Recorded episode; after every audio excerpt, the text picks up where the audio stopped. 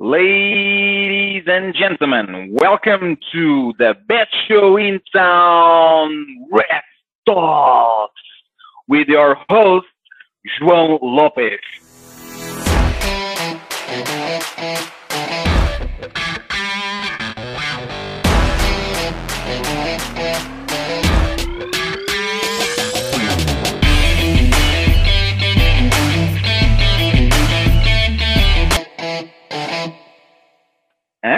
Dá não?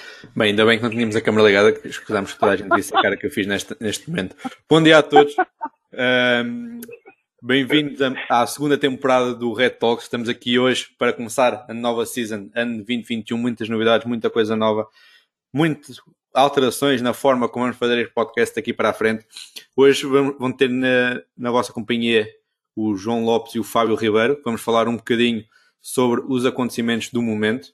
Um, a ideia hoje, como vocês viram no nosso invite, foi responder aqui algumas questões que nos têm sido feitas ao longo do tempo, alguns temas que nos têm sido pedidos para ser abordados neste, neste podcast e aproveitámos para o fazer versão live, com, com a vossa participação e com as vossas perguntas. Desde já vos pedir-vos desculpa que não vamos conseguir responder a todas as perguntas que vocês colocaram no chat, infelizmente. Uh, selecionámos aquelas que foram mais pedidas e também aquelas que achámos que por, tinham mais informação e são mais atuais.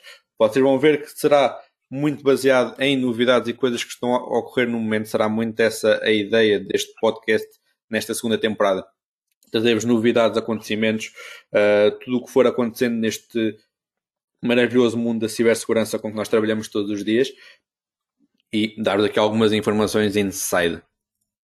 Quer acrescentar mais alguma coisa, Fábio? Não, não, não, estou curioso para saber essas informações inside. Vai ser assim, fora de série, estou a ver. Fora de série. Ok. Começar aqui um bocadinho com as perguntas que, que, temos. Se no final tivermos algum tempo, se vocês quiserem colocar algumas perguntas no chat, estejam à vontade. Não sei se vamos conseguir ou não, mas vamos arrancar. Provavelmente a pergunta que mais nos colocaram nas inscrições, acho eu, Fábio, de longe, é esta. Por onde começar Sim. implementações de cibersegurança? Sim. É, de facto, Uma grande é, pergunta com muitas respostas. É, é. E, e, e, inclusivamente nós já, nós já tínhamos abordado isso noutros, noutros episódios na, na primeira temporada do, do, dos Red Talks. Um, eu, acho, eu acho é que depois no, no, no final, uh, com a quantidade de informação que nós, que nós transmitimos, com a história do Zero Trust e Zero Trust Networks, uh, modelo de Zero Trust, o Zero Trust Application, entre muitas outras formas de, de garantir um, segurança e aquilo que devemos nos focar a nível da, da, da, segurança, fica sempre uma grande dúvida. É, ok, eu já percebi que a minha lista de trabalho é enorme, Uh, mas eu tenho que começar por algum lado. O que é que, que, é, que é, o principal foco agora da implementação a nível de cibersegurança? Eu, e, e, aquilo que nós vimos nas, nas, perguntas que nos foram colocadas, muitas das vezes eram, eram perguntas no sentido de projetos novos, ou seja, vamos agora arrancar a cibersegurança naquela empresa. O que é que eu devo fazer já? Qual é, qual é o, o, o primeiro ponto a partir antes de, de, de, de implementar uh, to, toda, aquela, toda aquela quantidade de segurança que nós, nós uh, tendemos uh, a falar constantemente aqui nestes, nestes, nestes podcasts. Bem, eu, para mim, há aqui uma que é, é, é e é, e é aquela que, que, que leva logo bastante a segurança e que está na base, está na base de qualquer, qualquer modelo de segurança. Eu acredito que uh, este, este modelo, este, este primeiro ponto de que nós devemos adressar a nível de cibersegurança vai aumentar à volta de 70% a segurança da empresa. E, por curiosidade, a nível financeiro, estamos a falar de um produto extremamente barato quase um custo Qua, perto qua, zero. Quase gratuito. Quase, quase. Se não fosse o tempo, não fosse o não tempo, fosse o tempo, tempo igual, tempo claro, igual a tempo igual claro, a claro, Mas um, estamos a falar, uh, obviamente, de educação de utilizadores. É, uh, por mais, por mais uh, especial que seja o nosso modelo de cibersegurança, por mais evoluído seja o nosso modelo de cibersegurança, se os meus utilizadores não tiverem, não tiverem com educados e, e aware do que é que é, do que é, que é segurança, o meu modelo vai falhar. Não, não, não, há, não há volta a dar. Ou seja, eu posso implementar uh, a melhor tecnologia anti-phishing do mercado. É verdade, posso implementá-la. Existe. Posso implementar um modelo de Zero Trust, mas depois no final, se o meu utilizador faz algo que não é suposto, como sabemos inúmeras vezes que abre um e-mail um, sobre o Netflix no seu endereço corporativo, que não faz sentido, e ele acaba por abrir, não é? Ou seja, há sempre forma de ultrapassar todas as, todas as barreiras de, defesa. O que é importante é, se nós trabalharmos na educação dos utilizadores, a probabilidade disso acontecer é muito, é muito mais baixa. Esta é que é, esta é, que é a verdade. Portanto, respondendo à pergunta diretamente, educação dos utilizadores é o ponto principal de implementação de um modelo de cibersegurança. E depois, on top disso, vêm os outros, os outros produtos, que era no final o que eu acho que uh, ah, um, ah, quem pergunta quer saber, que é por onde é que nós devemos começar? Devemos começar por printers, devemos começar por endpoint? Bem, não, não há aqui uma resposta direta, tem muito a ver com o modelo daquela própria empresa. Dou um exemplo.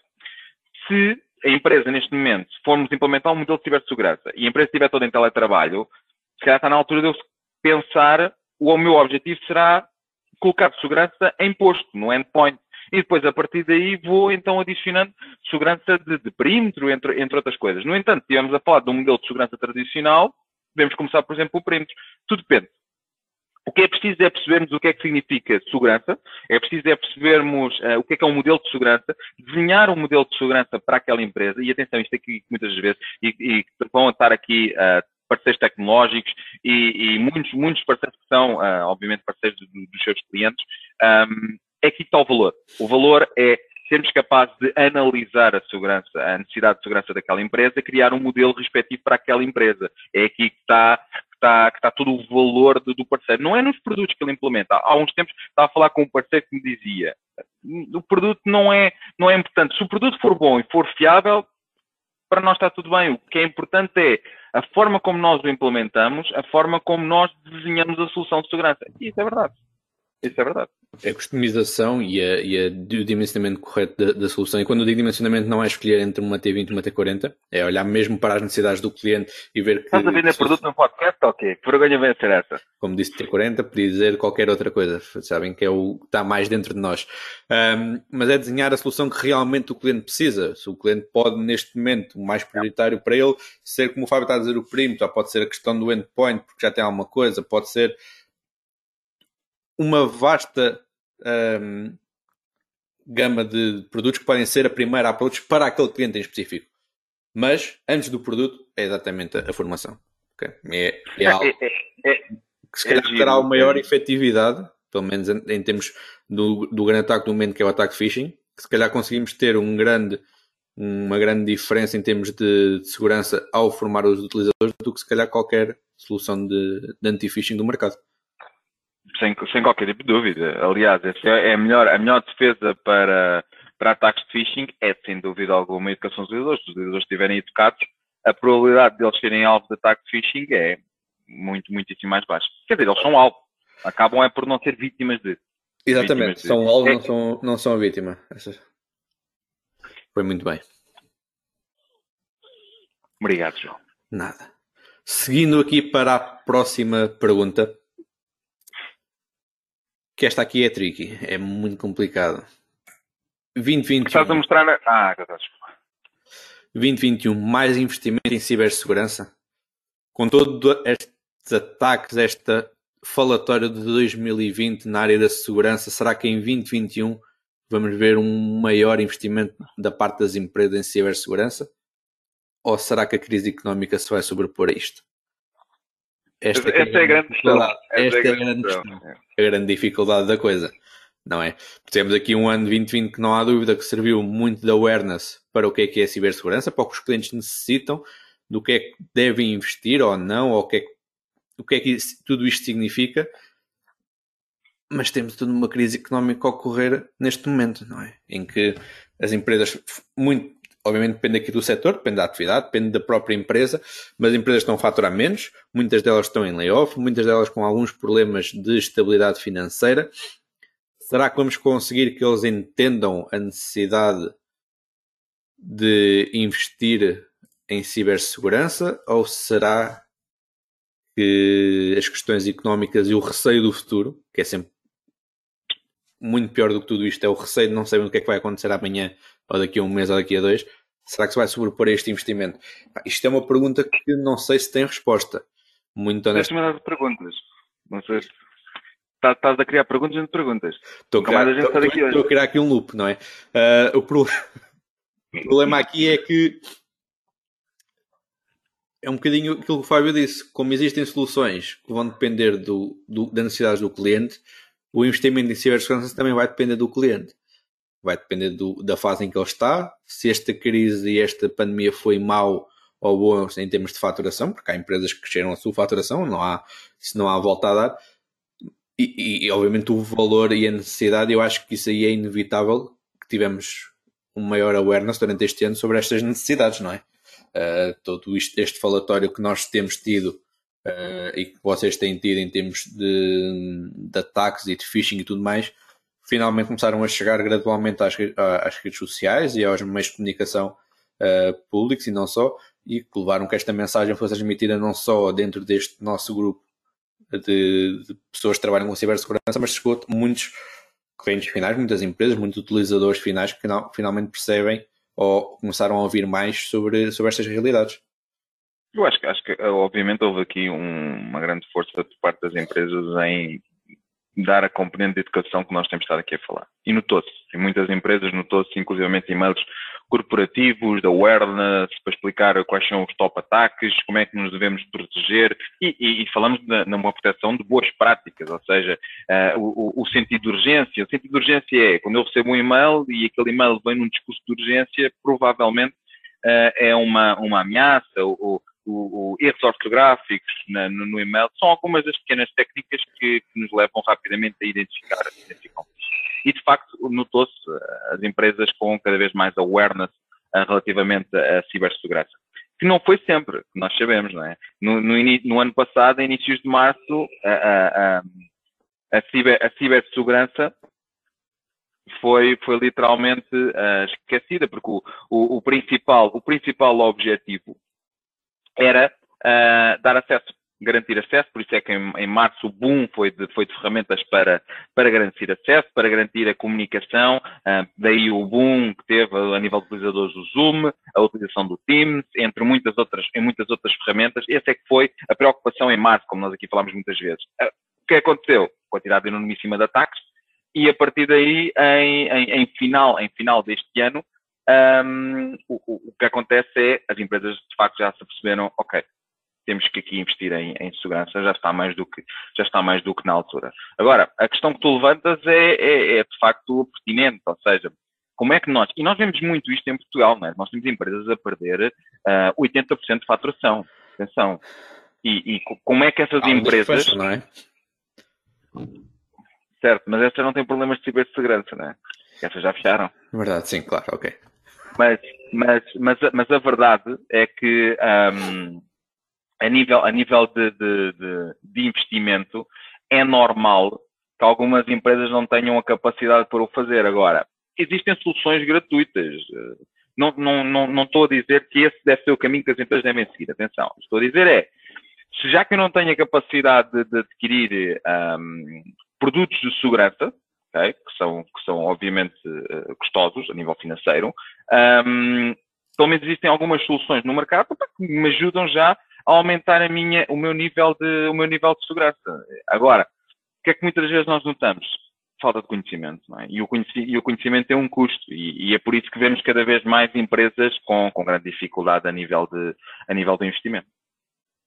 Yeah. Exatamente. Exatamente. Ok, seguindo aqui para mais uma questão.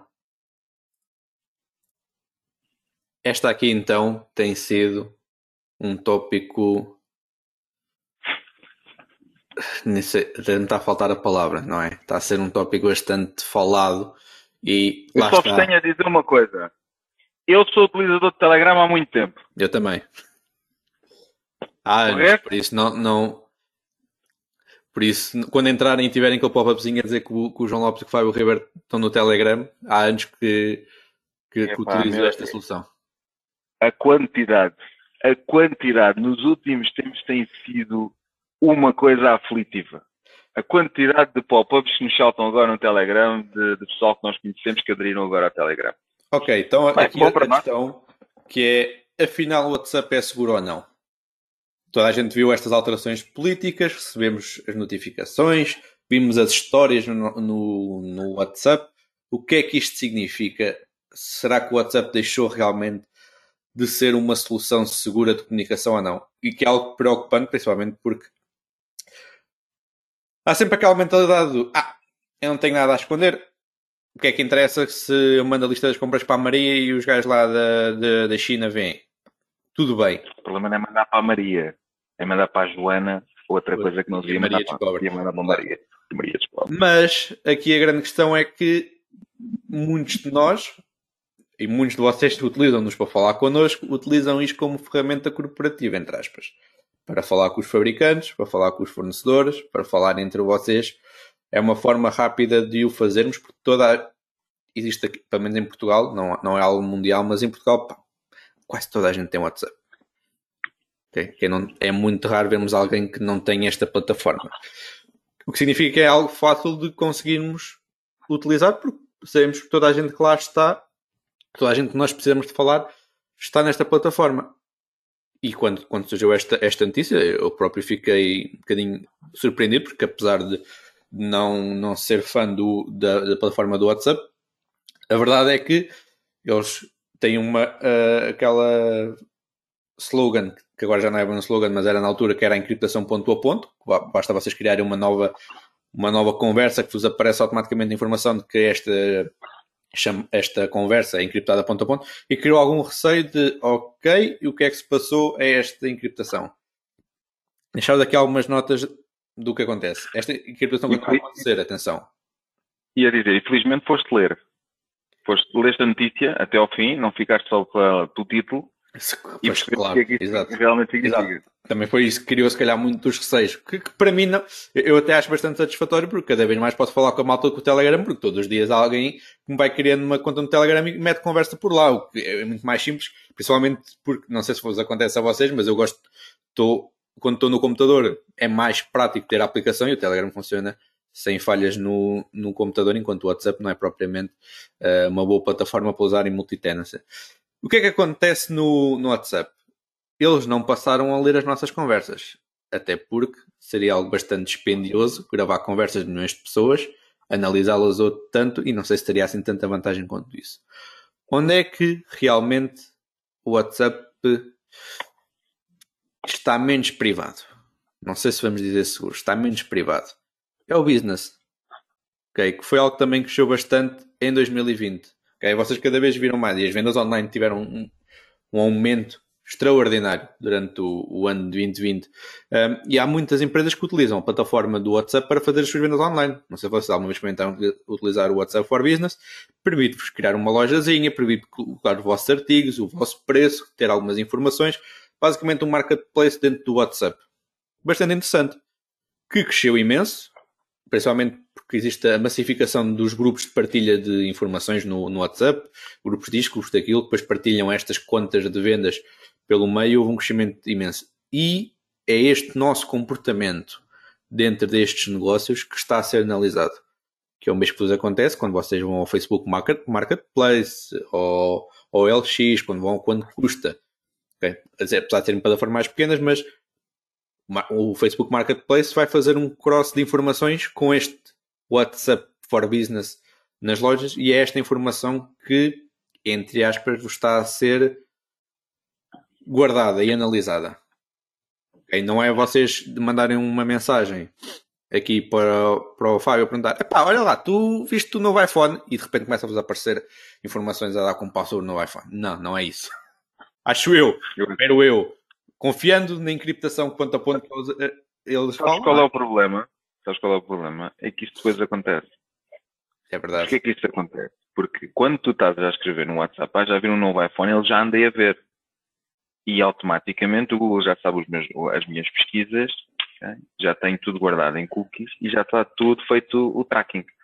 E então, depois sai-te uma notificação da alteração de políticas do WhatsApp e tu pensas, ai, por eu ter escrito no grupo do WhatsApp que eu tinha, queria saber sobre o novo iPhone, que agora só me aparece iPhones. A verdade é que não é, não é realmente essa, esse o causador desse, dessa quantidade enormíssima de anúncios.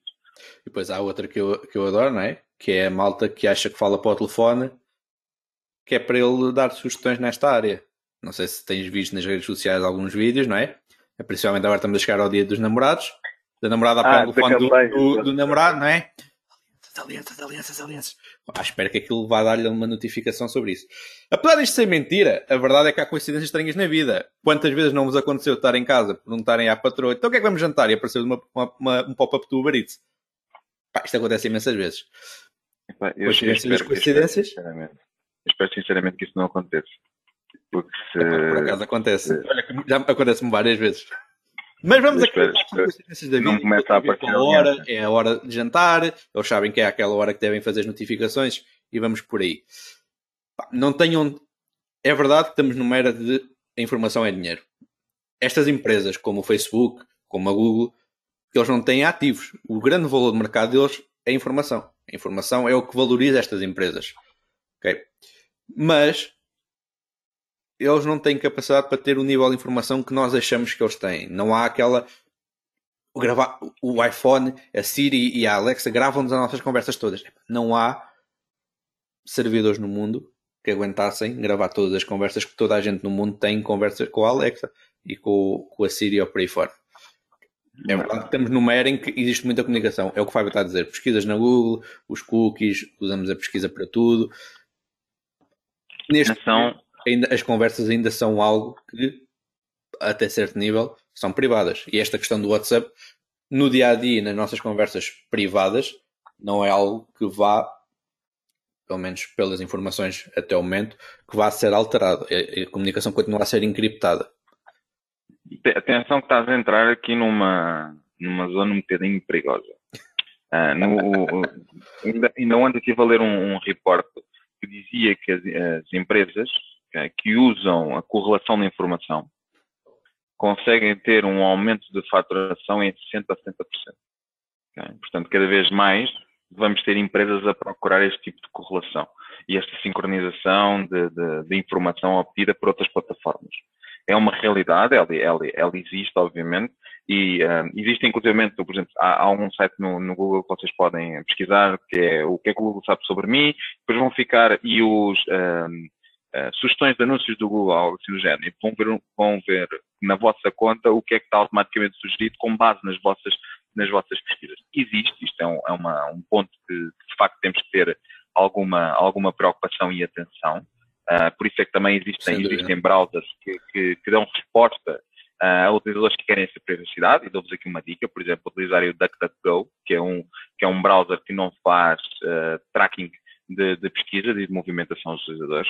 Um, pelo menos não vão ter esta, esta, correlação, esta correlação de dados, mas preparem-se porque cada vez mais as empresas vão ter que uh, ter esta, esta, informação, esta sincronização. E aliás, eh, tu sabes que há determinadas aplicações, se tu, se tu não autorizares a partilha de dados nessas aplicações, tens uma quantidade de funcionalidades que não vão funcionar. É, portanto, Sim, cada, é, vez, cada vez a aplicação mais... que nós instalamos ao dia 2, que a primeira coisa que nos faz antes de conseguirmos entrar, e estamos a falar de qualquer tipo, desde um jogo simples para passar o tempo, a aplicação do tempo, em que nos pergunta se queremos que mostrem. É do género. Eu vou mostrar anúncios. Queres que seja relevante para ti ou não? E nós pensamos, não, sim, quero. Pá, já que vão mostrar, ao menos que seja alguma coisa interessante para mim. Esquecemos, é que, o que é que está por trás disto? É partir dos nossos dados. Como é, como é que eles sabem que os anúncios são relevantes? Através de alguma informação eles têm de ter, não é?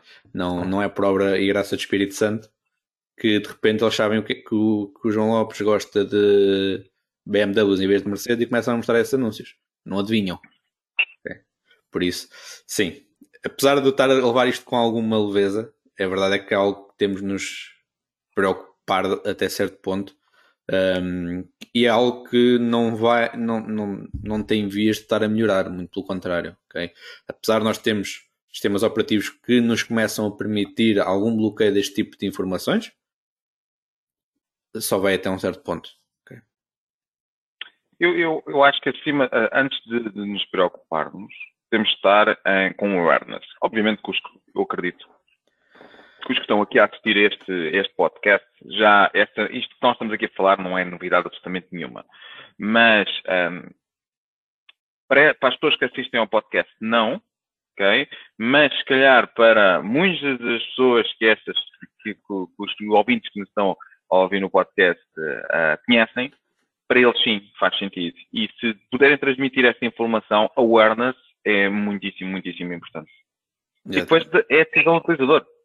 Ponto. Basicamente é isso. A falta de awareness foi o que criou aqui um bocadinho o pânico nesta. Voltando aqui à questão inicial, um, foi a falta de awareness e, e, e, falta de informação. Não foi porque a informação não foi pública, mas falta de, de leitura da informação que levou à, ao, ao esterismo quase e, e, ao medo de que o WhatsApp estava a ler as nossas conversas. Não foi um bocadinho essa, essa, essa a questão. Eu acho que quem mudou tinha alguma coisa a esconder. Eu fico-me com esta. E olha que a gente sabe quem é que mudou. Porque a gente está no Telegram, mas pronto.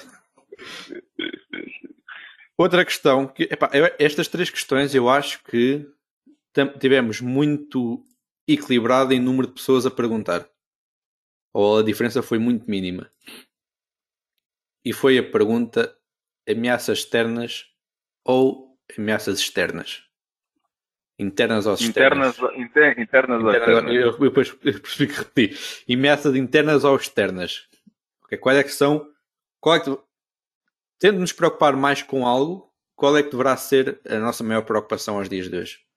Com toda esta nova formulação do ambiente, dos ambientes de trabalho. Uh... esta, esta é uma, não, eh, a questão, a questão aqui é, isto, isto, é um dos pontos que nós já vimos a falar há bastante tempo, que é, o foco é sempre external threats, ameaças externas é que é a nossa, é a nossa grande preocupação. Depois esquecemos das internas. Atenção que quando nós falamos em ameaças internas, nós não estamos a falar maioritariamente de um comportamento malicioso dos utilizadores. Exatamente. Existe se eu for despedido ou souber que vou ser despedido, eu posso ter uma ação maliciosa perante aquela empresa, tentar me vingar, vá, e partilhar informação confidencial para aquela empresa, partilhar, por exemplo, com a concorrência. Isto existe, é um facto. Mas a maior parte das vezes não é este tipo de ameaças internas que nós estamos a falar.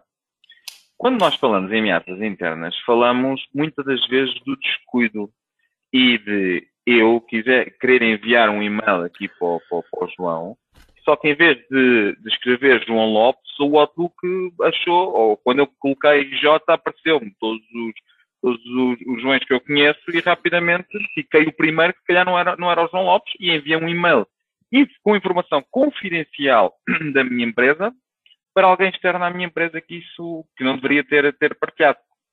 Este é, que é, este é que é o grande perigo das, das ameaças internas e, e, e, e, muitas das vezes há aqui uma ligação entre ameaça externa e ameaça interna. Por exemplo, no, quando, nós, quando nós falamos num, num ataque de phishing, um ataque de phishing é tipicamente uma ameaça externa. Mas depois, o, com a falta de conhecimento do próprio utilizador, que ele acaba por abrir o link e, e ele próprio decide colocar as suas credenciais naquele e-mail, naquele website que ele está a ver, e chama ameaça interna. Ou seja, já, já, é, já é o próprio, o próprio utilizador por descuido que está a fazer a ação maliciosa. Sem ele se aperceber, obviamente. Não é? Essa por acaso é uma boa analogia. A externa é o facto do e-mail chegar, tudo o que acontece depois é problema disso. É problema interno. Acaba, correto. É, é, é, isto aqui é uma, uma, é uma, zona, uma zona dúbia, porque aqui a questão é, Obviamente que o phishing necessita, para, para aquilo depois ter sucesso, necessita que seja feita aqui uma ação do utilizador. Agora, a ação pode ser simplesmente abrir um ficheiro, simplesmente abrir um, abrir um anexo, e obviamente que aqui já é o próprio utilizador que está a colocar em risco, a risco a organização. Mas, eh, eu, se eu classifico essa componente como ameaça interna, sure, claro que é, é um, um pouco ameaça interna, mas preocupa mais é quando tu recebes um e-mail de phishing com social engineering, em que te informa que uh, faz passar para outra pessoa, por exemplo, e que diz para enviar uma transferência urgente para aquele, para aquele, para aquele IBAN, por exemplo, já há muita consciência da parte da pessoa que está a ler aquele e-mail do que é que, do que, é que está a fazer e, ele achando, obviamente, que está, que está, a fazer a coisa certa, não é? Acaba por colocar em risco, em risco a organização. Portanto, uh, ameaça, isto, isto, já é uma componente de, de, de, ameaças, de ameaças internas. Por curiosidade, na altura, no, no, último, no último report que eu vi do Centro Nacional de Cibersegurança, eles dizem que um, ameaças internas em Portugal ultrapassaram as ameaças externas. Portanto, estamos aqui, estamos aqui a falar de, de, de algo que é, que é já preocupante, bastante preocupante. Exatamente. É algo a ter em consideração. E lá está, voltamos à primeira pergunta: como é que conseguimos evitar muito, grande parte das ameaças internas? Educação. Sim. Educação. Não. Alguns produtos, se quisermos falar produtos DLP, por exemplo, é um dos, um dos produtos. Encriptação. Este é, é, um, este é um, um, um tema que nós já fomos muitas vezes, que é qual é o melhor formato de segurança para utilizadores internos contra o, contra o roubo de informação interna? DLP ou encriptação? Depende. Depende do que é que a empresa quer e depende do formato de cibersegurança. Rapidamente. DLP significa da empresa. Eu... o que é que a empresa necessita de passar para fora? Pode ser uma solução mais facilitada ou não? não e, e depois da necessidade da empresa do que passa para o posterior, mas também da, da, necessidade da visibilidade que eles querem ter sobre os dados. Eu acho que esta é a grande diferença de escolha de uma solução ou outra. DLP tipicamente significa que vamos bloquear a saída da informação, mas vamos também monitorizá-la e vamos também monitorizar o flow da informação. É isso que uma tecnologia DLP faz. Okay? Portanto, em teoria eu tenho um report que me diz o Fábio tem um documento numa determinada pasta com informação confidencial ou com uh, informação de cidadãos da União Europeia. Naquela determinada pasta está numa, num ficheiro Excel, numa coluna X, por exemplo. Isto é o que a DLP faz. E a, tenta, a, a tentar sair esta informação, será bloqueada, seja por um copy-paste, seja o upload do ficheiro, etc, etc. Esta é o que uma, uma solução típica de LP faz. Qual, qual, que, muita, que é que muitas empresas pensam a nível de, de, de segurança um, com, para Insight Threat? É encriptação. Porque no, no sentido que possibilidade de falha de segurança vai sempre existir, por mais produtos que eu tenha, uma segurança de DLP não é a melhor segurança do mercado, atenção. Há sempre formas de se conseguir fazer um bypass à, à segurança dessa, dessa ferramenta. Obviamente que eu posso afiná-la para que a probabilidade que isso aconteça seja muitíssimo diminuta, mas é sempre possível. Então, o que, o que muitas empresas calculam é, ok, então eu vou encriptar. Se os meus fecheiros estão encriptados, quando saem para fora, não são possíveis de serem, de serem lidos. Pode ser um modelo de segurança a implementar, faz sentido também, mas tem que ser visto caso a caso. Normalmente, neste tipo de ferramentas, não temos a monitorização do flow, do flow da informação que é, que é necessária. E cada vez mais há esta procura por soluções de, de internal threats, Uh, temos algumas soluções nesse sentido, o WatchGuard tem essas soluções, nomeadamente, por exemplo, na componente DLP. Reparem que é engraçado usar as duas. Usa na componente DLP na, na, UTM, usa também a componente Data Control no endpoint, em que vamos monitorizar informação confidencial e informação de cidadãos da União Europeia. Vamos fazer o, o tracking delas para, dessas informações. E depois também temos a componente de encriptação. Também as temos. Portanto, tudo isto conjugado, como eu costumo dizer, não há um produto, existem aqui um modelo, e um modelo conta com, obviamente, aqui vários produtos que nos dão a garantia. Garantia, não, mas dão a probabilidade de estarmos uh, muito menos vulneráveis a ataques de Como vocês nos costumam ouvir muitas vezes, estamos a probabilidades. Quanto mais camadas, quanto mais produtos, quanto mais afinação tivermos, mais nos aproximamos do número 100. Não vamos lá chegar, mas vamos, podemos aproximar bastante. Yeah. Próxima. Agora aqui, esta não foi bem uma pergunta, esta foi uma introdução nossa. Algo que queríamos falar e que já éramos para ter falado há algum tempo e que não, não surgiu a oportunidade em podcast passado, então passámos para hoje, que é o aumento dos serviços cloud e multi-cloud, ano após ano. É... Sou eu? Sou eu? Ah, esta, é para mim? Essa escada é para ti. Só, só deixar aqui para quem está a ouvir o podcast, nós tivemos um, um, um crescimento do multi-cloud de 70% ano após ano. Um, e as empresas cada vez estão mais a adotar este, este tipo de soluções multi-cloud em fazer uma separação de, de, de das suas soluções. Um, o que é que. E aqui esta vou deixar, vou fazer a pergunta a ti porque acho que conseguirás ter mais informação do que eu. O que é que hum. tu achas que devemos ter em consideração não é? Em termos de vista de segurança com estes ambientes multi-cloud? Olha, primeiro ponto. Portugal assistiu a um aumento de 90% em multi-cloud. É preocupante. Preocupante, ou seja, ou seja, é bom, estão finalmente as empresas digitalizarem-se, como deve ser, que já é algo que, que, que, nós já vimos a falar há bastante tempo e, e, agora com esta, com esta pandemia houve aqui um arranque brutal por procura uh, de, de, de, soluções cloud. Agora, nós temos, apesar de ser maioritariamente vantajoso, temos que estar conscientes dos riscos. Quais são os riscos? Essas plataformas de cloud okay, dizem que, relativamente às suas políticas de segurança, que é um, uma segurança partilhada. O que isso significa, em termos práticos? Significa que eles dão-nos o acesso e dão-nos, em teoria, segurança daquela plataforma. Contra Denied of Service Attacks, que já nos protegem, que já nos protegem de, de, desde, de, desde o início, desde default, não é? Para que os meus servidores estejam sempre, ou, ou, ou aquilo que eu coloco naquela, nessas clouds estejam sempre disponíveis. Agora, partilhada significa que também é partilhada comigo. E é aqui que esta parte tem, tem muito interesse. É que tudo aquilo que se colocar nessas clouds é responsabilidade do cliente. O que é que isto significa? AWS, Microsoft Azure, Google, todas essas, estas clouds não vão vos dar garantia de segurança em tudo aquilo que lá colocam. Ponto. Significa que se vocês colocam um servidor e esse servidor é publicado para o exterior, é necessário que a segurança do acesso a esse servidor e desse próprio servidor seja garantida pelo cliente. Microsoft não vos vai, não vos vai dar essa garantia. Por isso é que, uh, tendo, tendo, isto por base tendo este, tendo este conhecimento, não é? Uh, o que é que nós assistimos ao dia de hoje? Movimentação dos data centers para cloud e um, implementação de acesso em cloud.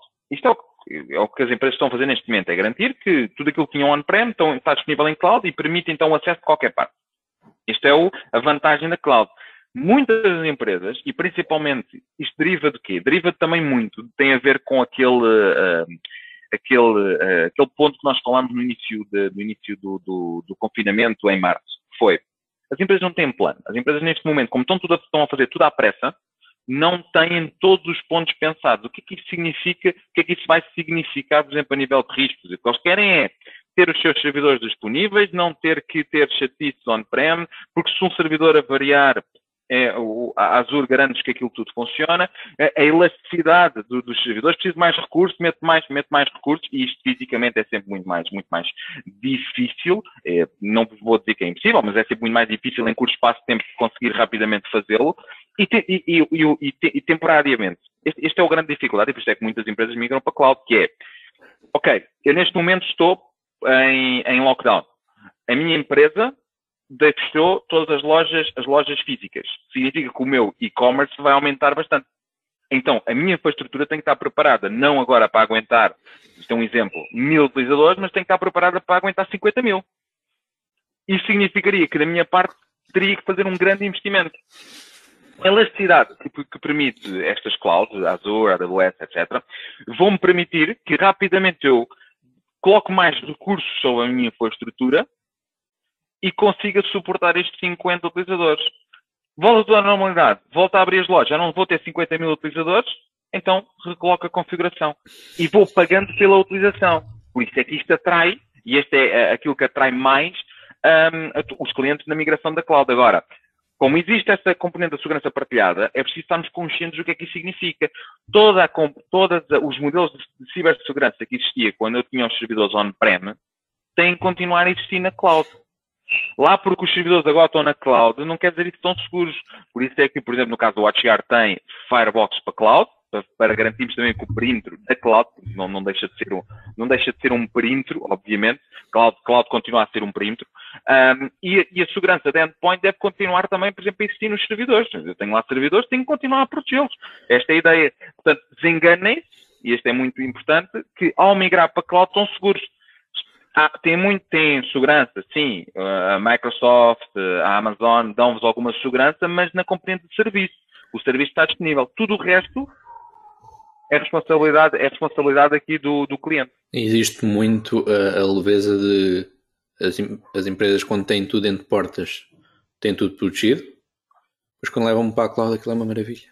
Espetacular, a Microsoft, pá, os gajos são um gajo muito porreiro aquilo. Mete lá aquilo, não tenho que chatear, não tenho que me chatear com nada. E não é bem assim. E, e uma coisa que eu vos aconselho, apesar do Fábio ter dado aqui uma explicação muito boa, percam 3 minutos, leiam um modelo de responsabilidade partilhada. A AWS, a Azure, Google, são praticamente iguais, com palavras diferentes, mas o objetivo é o mesmo. Le... Aquilo são 5, 6 linhas, não mais que isso. Dê uma vista de olhos. É muito interessante para vocês conseguirem explicar aos vossos clientes a necessidade de protegerem os clouds. Okay? Porque não, aquilo não é maravilhoso, não é milagroso. Um, e eles próprios assumem, por escrito, o que é que oferecem ou não. Okay? E aí não há maneira do cliente vos dizer se vocês têm razão ou não em necessitar de proteger a cloud. Está ali escrito. Foi a Microsoft que escreveu aquilo. Ou foi a Amazon. Por isso dei uma vista de olhos que é, é, é algo bastante interessante e cai muito no clássico. Os termos de utilização é só aceitar porque tem de aceitar para carregar no continuar. Uh, não lemos essa, esse tipo de informações, até porque muitas vezes são, são, são os parceiros que tratam dessa, dessa parte, não os clientes, mas dei uma vista de olhos nisso que é algo bastante interessante. Okay. Aqui a ficar Mas muito... continua a migrar para a cloud. Continua a migrar para a cloud, sim, claro. Continua... Todas as vantagens da, da cloud são válidas, não há dúvida nenhuma nisso. E, e as, as vantagens poderá ainda não ser para todas as empresas, mas têm vantagens que são inegáveis. Mas não, não descurem a, a questão da segurança neles. Fábio, aqui mais uma que eu acho que a malta, quando perguntou, estava a pensar mais em ti do que em mim. Phishing ou spoofing? Com o aumento de ataques de phishing, como é que nós podemos garantir a segurança das nossas empresas? Bem, uh, eu acho que a gente eu, ainda falar nisto desde, desde que começámos a, o podcast. Indiretamente, o, o phishing é, é algo que, que nós conseguimos quase introduzir em todas as perguntas anteriores. Mas um, não, claramente. Porquê, porquê é que nós falamos tanto de phishing? Não é porque é um tema que nós dominamos ou porque gostamos muito de falar ou nada. A verdade é que assistimos a 700% a nível de aumento de ataques de phishing. O número um dos ataques é ataques de phishing. Portugal é o segundo país do mundo que mais sofre de ataques de phishing. O terceiro país do mundo que mais coloca credenciais de ataques de phishing. Portanto, estamos muito bem posicionados. Um, agora, há um problema grave com, com, com o phishing. Por curiosidade, porquê é que o, o phishing tem tido muito sucesso? No, no, no, último report que eu li, dizia que acho que era 85 a 90% dos ataques de phishing estão neste momento com social engineering. Né? E social engineering focado àquela vítima. Normalmente aquilo que se via, via, via-se um, pouco ou, ou pelo menos não com, com, com tanta frequência como, por exemplo, mass phishing, um, um, um, Welling, um, que, era, que era muito focado também já em CEOs e tudo mais. Agora, agora aquilo que assistimos é já focado naquele utilizador, já é customizado específico para aquele utilizador, com informações o mais credíveis possíveis. Isto é algo que nós já vimos a falar há bastante tempo e que agora cada vez mais uh, se nota. E, e, houve aqui um aumento brutal a nível de social engineering que faz com que a probabilidade de eu cair no ataque phishing seja muitíssimo, muitíssimo, muitíssimo superior. Se nós tivermos a ver que uh, um utilizador cair, por exemplo, no mass phishing, seja que recebe um e-mail a dizer atenção, a sua conta de, de, de, de Office 365 está a expirar, ou a sua conta, ou a sua conta de, de, de Netflix está a expirar, etc. A probabilidade de eu cair nestas ameaças é muito menor do que a probabilidade de eu receber um e-mail proveniente, como se fosse de um colega meu, a pedir-me informações sobre algo que, aquilo, que aquela informação que ali está naquele e-mail até me faz sentido. A probabilidade de eu cair é elevadíssima. E depois a seguir é só adiciono no anexo, ou uh, faço com que ele, com que ele uh, tenha curiosidade em clicar naquele anexo, etc. E depois, como eu costumo dizer e brincar, a festa depois a partir daí começa, começa aí, as coisas assim interessantes. Apesar disso tudo, lembrem-se que isto é algo que todos, todos vocês provavelmente já falaram disto connosco mas deixar aqui um bocadinho para a malta que poderá não ter ouvido. Este ambiente caseiro, entre aspas, que nós estamos agora a trabalhar, também leva a um aumento da, do sucesso de ataques de phishing. Okay? Porque nós estamos em casa e, e depois depende um bocadinho do utilizador para utilizador. Usamos as nossas máquinas do trabalho para fins pessoais ou vice-versa. Estou no meu e-mail, mas já sincronizei aqui no Outlook o meu e-mail pessoal. Aquela questão que o Fábio falou há pouco, de receber o e-mail do Netflix no e-mail da empresa, mais facilmente nós estamos suscetíveis a, a, carregar no link porque estamos em casa e já não sei se estou a ver o meu e-mail ou o meu e-mail pessoal, recebo aquilo e abro logo. E todas estas estes descuidos também levaram a um aumento de ok, o phishing está a ser mais bem sucedido, o phishing vai acontecer mais. É óbvio, não é? Os atacantes têm essa percepção e, e vão muito por aí e pá, isto parece que, que hoje escolhemos um tema indiretamente, mas necessitamos de formar os utilizadores. Eu acho que e, e fala-se de phishing e pensa imediatamente em e-mail. Esta, esta foi uma, eu depois comentei contigo, esta Exatamente. foi uma, uma que, me chegou, que me chegou ontem. Não sei se conseguem ver, mas é, vem no número okay, e diz: Lamentamos informar que, devido à, renova, à renovação do estado de emergência, o serviço está bloqueado. Com medida de segurança, uh, com medida de segurança. Para mais informações, clicar naquele link. Somos redirecionados, eu depois expliquei. Somos redirecionados para uma página, da, como se fosse o MBWay, para nós introduzirmos os nossos dados para desbloquear o, o, MBWay via SMS. E o que é que vai acontecer? Os nossos smartphones estão conectados a uma rede que não é segura, não é? A maior parte das vezes, não há inspeção. Este, este ataque, não sei se, certeza que se calhar alguns dos que estão aqui receberam esta mesma, esta mesma SMS. É engraçado, porque a forma como está feito o ataque só se consegue detectar com a inspeção da HTTPS. Okay?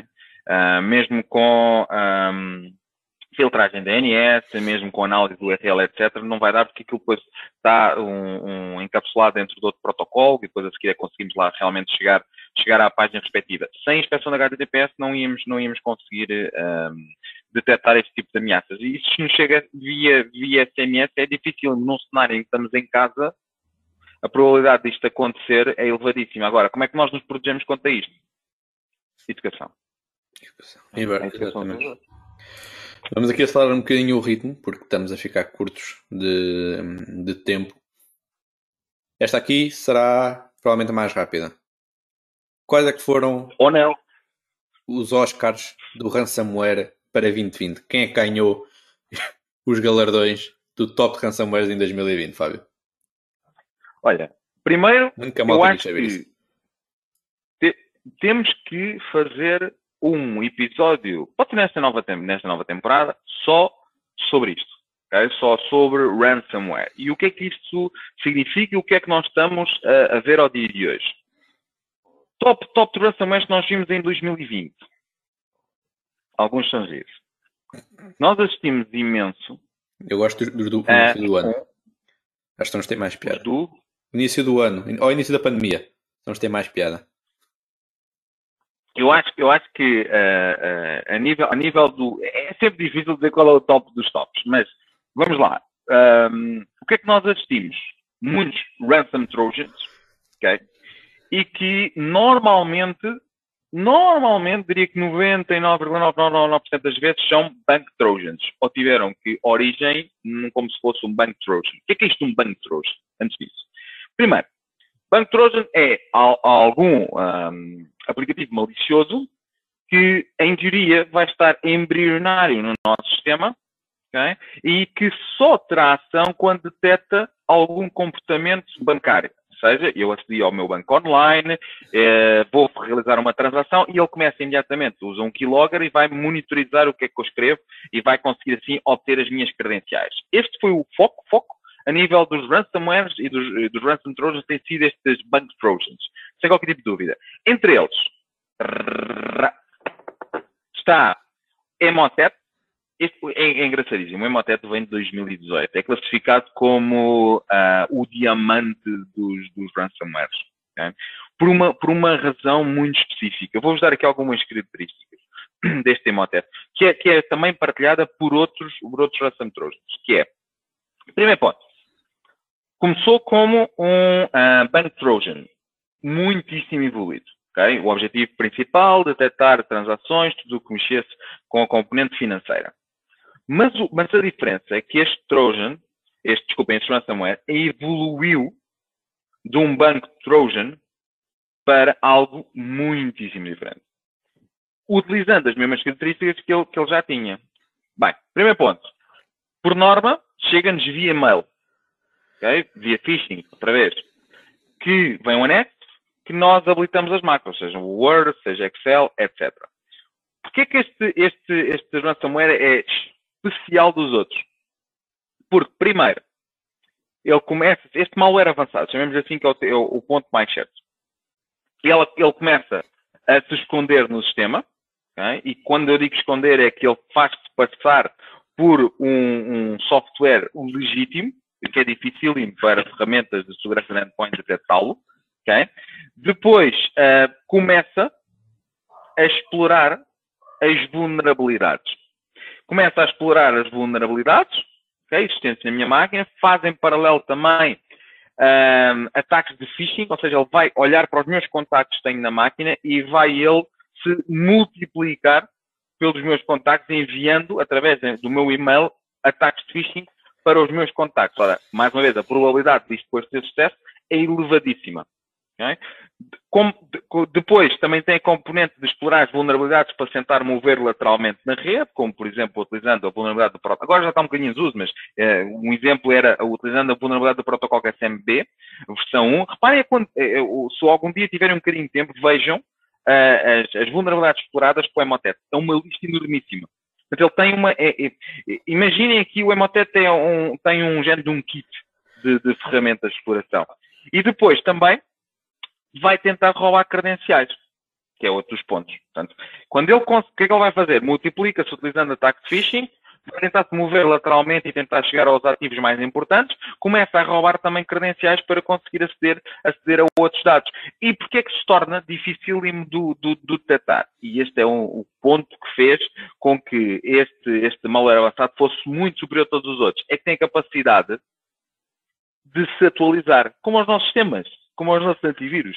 Ele vai estar no meu sistema e vai-se constantemente atualizar sobre as novas técnicas, as novas técnicas de intrusão, os novos ataques ransomware, e ele próprio vai, vai atuar como, como porta de entrada, né? para que o atacante consiga escolher de uma lista de tools qual é que quer executar através do Emotet. Este é, este é o que faz com que ele seja uh, particularmente interessante. Inclusive é tão interessante que ele acabou por ser um ransomware as a service. Portanto, vendido, vendido para, para ser comercializado e para ser utilizado para, para outros fins. Este, este é um dos grandes preocupações que nós tivemos, ela já vem desde 2018, obviamente aqui com, com a entrada da pandemia nós assistimos a um aumento muito maior a nível de, deste tipo de ataques. Pois existem outros, como Inside ID, que, que este, Ice ID, desculpa, Ice ID, que é um banco Trojan também, que vai olhar para, para a componente de, de de informação financeira, portanto, quando eu acedo ao banco, ele vai começar a fazer a, fazer a monitorização e depois assistimos imensos a, a, a RAT, que é o Remote Access Trojan. E o Remote Access Trojan, há aqui um que é, que é giríssimo, que é Ave Maria. É o Ave Maria que nós, nós assistimos, assistimos também, também bastante, a Arduino também. O principal objetivo é eu ter, ter um, um, um software malicioso na minha máquina, um malware avançado, que me vai permitir, a mim atacante, eu conseguir remotamente aceder àquela máquina, ele também vai ter a ação de keylogger, etc. E, e, depois, a partir daí, quando eu tenho acesso, seja via remote desktop, seja de outro tipo de ferramenta, eu consigo depois fazer aquilo que eu quiser. E estes são, são os mais utilizados. Ratos são, são das coisas mais, mais, mais vistas também no, no, no último ano. E depois é, todos estes vêm ao abrigo do tal ataque de phishing muito com informação de pandemia, para aumentar a probabilidade de, de caírem esta ideia. Temos de trazer, temos de trazer um episódio só, só desta componente. E temos de trazer um episódio só, só de Remote Access Trojans. Vai, vai ser uma coisa de Esta temporada vai ser muito, muito interessante. Muito diferente. Ok, Fábio. Aqui uma pergunta que nos fizeram. Não, vamos ser honestos, não foi das que mais nos fizeram. Não foi.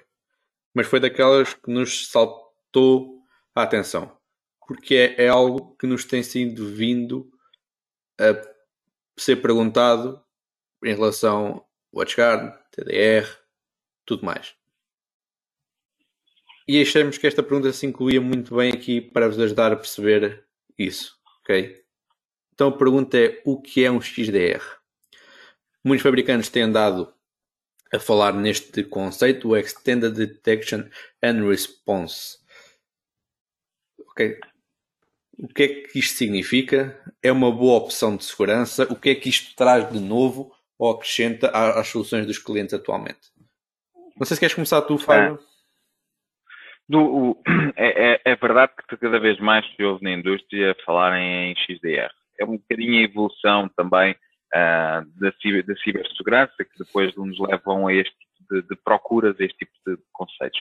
XDR significa Extended Detection and Response.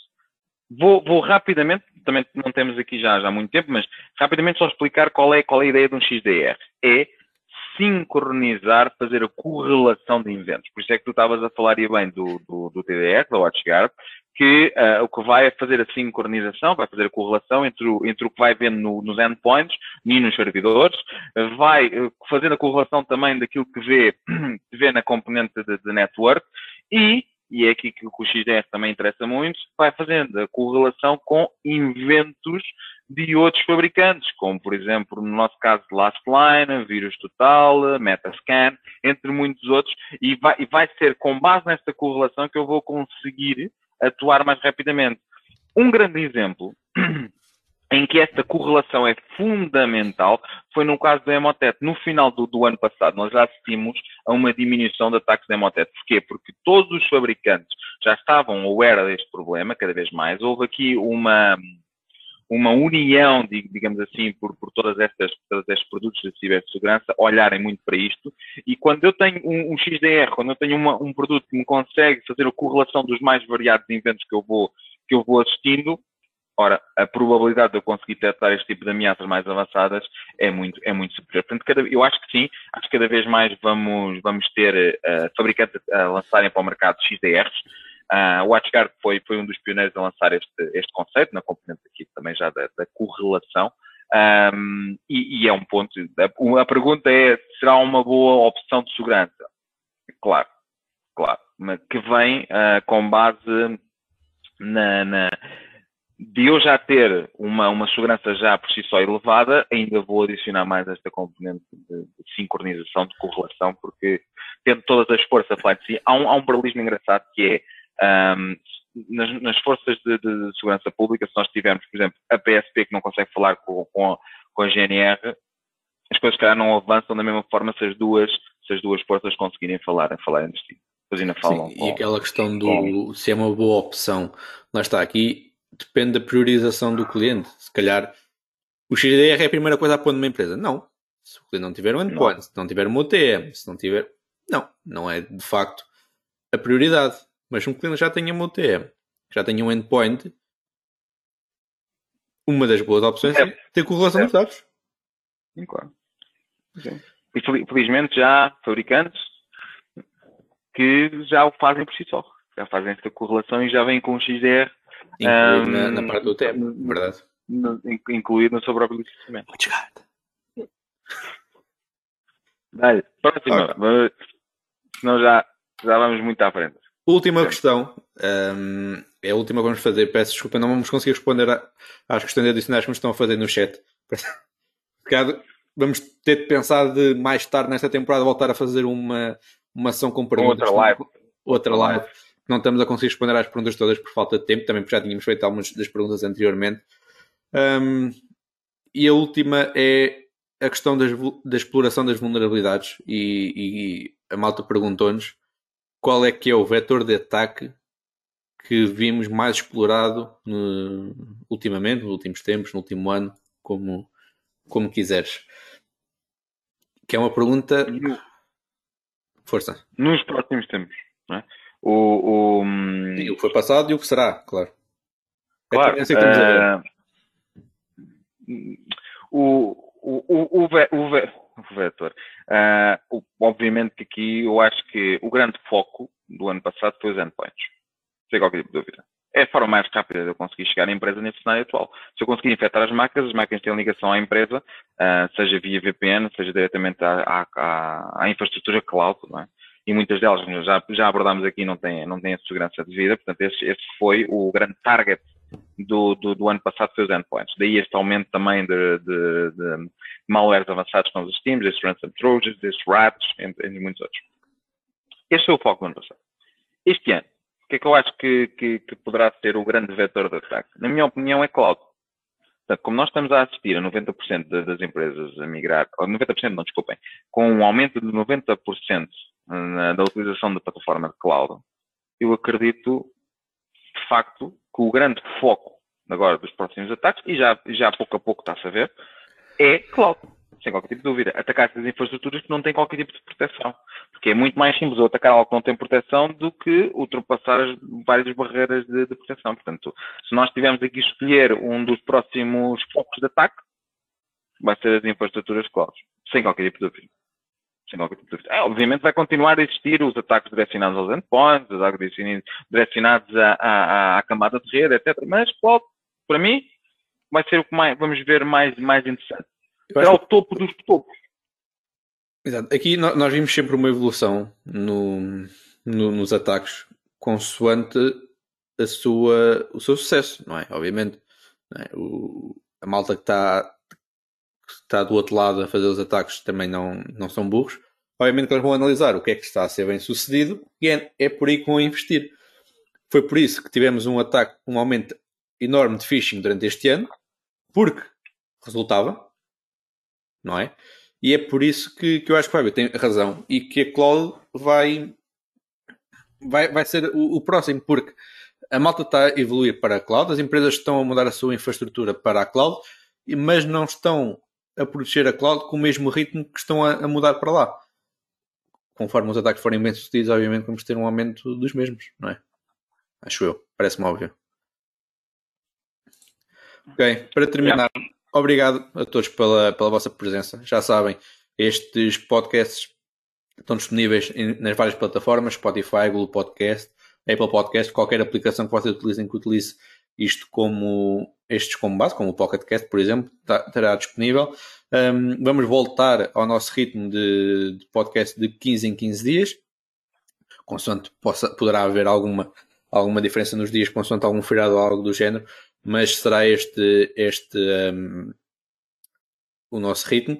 Peço-vos que quem quiser assistir que vão vigiando um bocadinho no Spotify ou as plataformas que utilizam, porque as notificações não, não funcionam particularmente bem, bem nestas plataformas. Quando nós publicamos um novo podcast, normalmente a malta não recebe e, e nós próprios não recebemos as notificações das mesmas, por isso vão, vão vigiando.